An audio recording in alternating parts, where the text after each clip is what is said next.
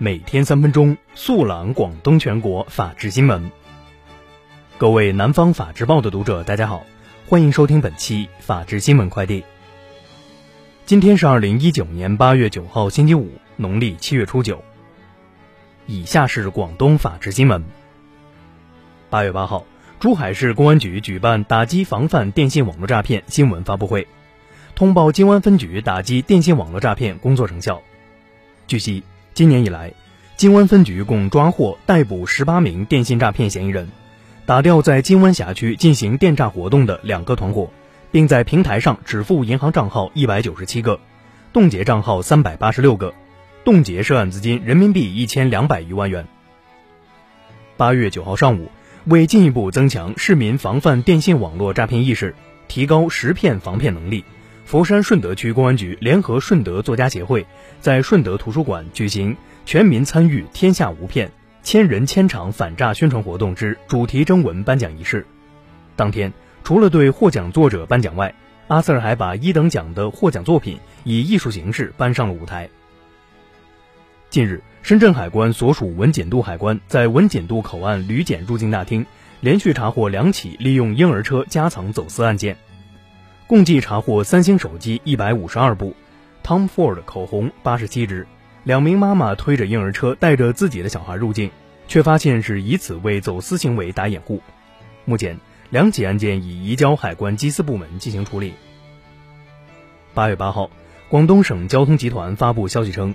粤通卡运营单位广东联合电子服务股份有限公司在全省二十一个地级市开设的二十五个城区集中安装点已陆续开放，为广大车主提供一站式 ETC 发行安装服务。车主在办理车辆相关业务时，就可以完成粤通卡 ETC 的办理和安装。另外，联合电服公司还联合各合作银行，共同进驻集中安装点，为车主提供从 ETC 产品选配到安装激活的一站式服务。近日，广东珠海香洲区吉大竹苑小区一住户发生煤气泄漏，由于家中小女孩缺乏消防安全意识，发现泄漏后打开煤气灶，造成泄漏的燃气轰燃，女孩被烧伤。当晚，市消防支队指挥中心接到群众报警后，调派特勤一中队、拱北中队共六台消防车、三十名指战员赶往现场处置。二十一时二十七分，辖区中队到达现场，现场未发现明火，小女孩被送。小女孩被烧伤，已送医。以下是全国法制新闻。八月八号，天津男子泰国杀妻骗保案在泰国普吉府法院开启第二轮庭审，被害人父母出庭作证。八号下午六时三十分，红星新闻记者与刚刚结束庭审的被害人律师方文川的助理张宏元取得联系。张宏元告诉记者，今天的庭审中，被害人小杰的父母作为检方证人出庭作证。小杰母亲作证时情绪激动，当庭哭倒在地，嫌犯也一改冷漠态度，跪在地上。近日，四川德阳广汉一食品加工厂火锅底料加工车间着火，消防员深入火场灭火，并将七名被困人员救出，火灾未造成人员伤亡。消防员从满是辣椒油的火场出来，全身被辣得通红，网友说心疼。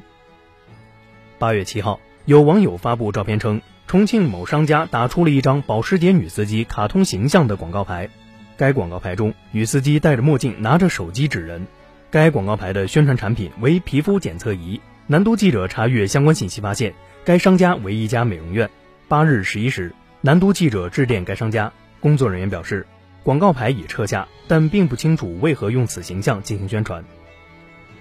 八月八号上午七时三十分左右。江苏苏州一商业街小吃店发生爆炸，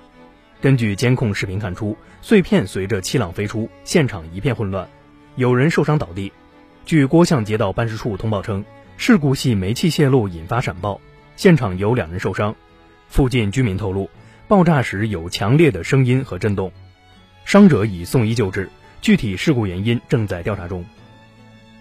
北京青年报记者于八月八号获悉，北京互联网法院一审判决。斗鱼赔偿中国音乐著作权协会经济损失两千元，及因诉讼支出的合理费用三千两百元。被网友称为“斗鱼一姐”的冯提莫，在一次直播互动中播放了歌曲《恋人心》的片段。随后，中国音乐著作权协会以斗鱼侵害其对歌曲享有的信息网络传播权为由，将斗鱼公司诉至北京互联网法院，要求其赔偿涉案歌曲的著作权使用费等共计四万余元。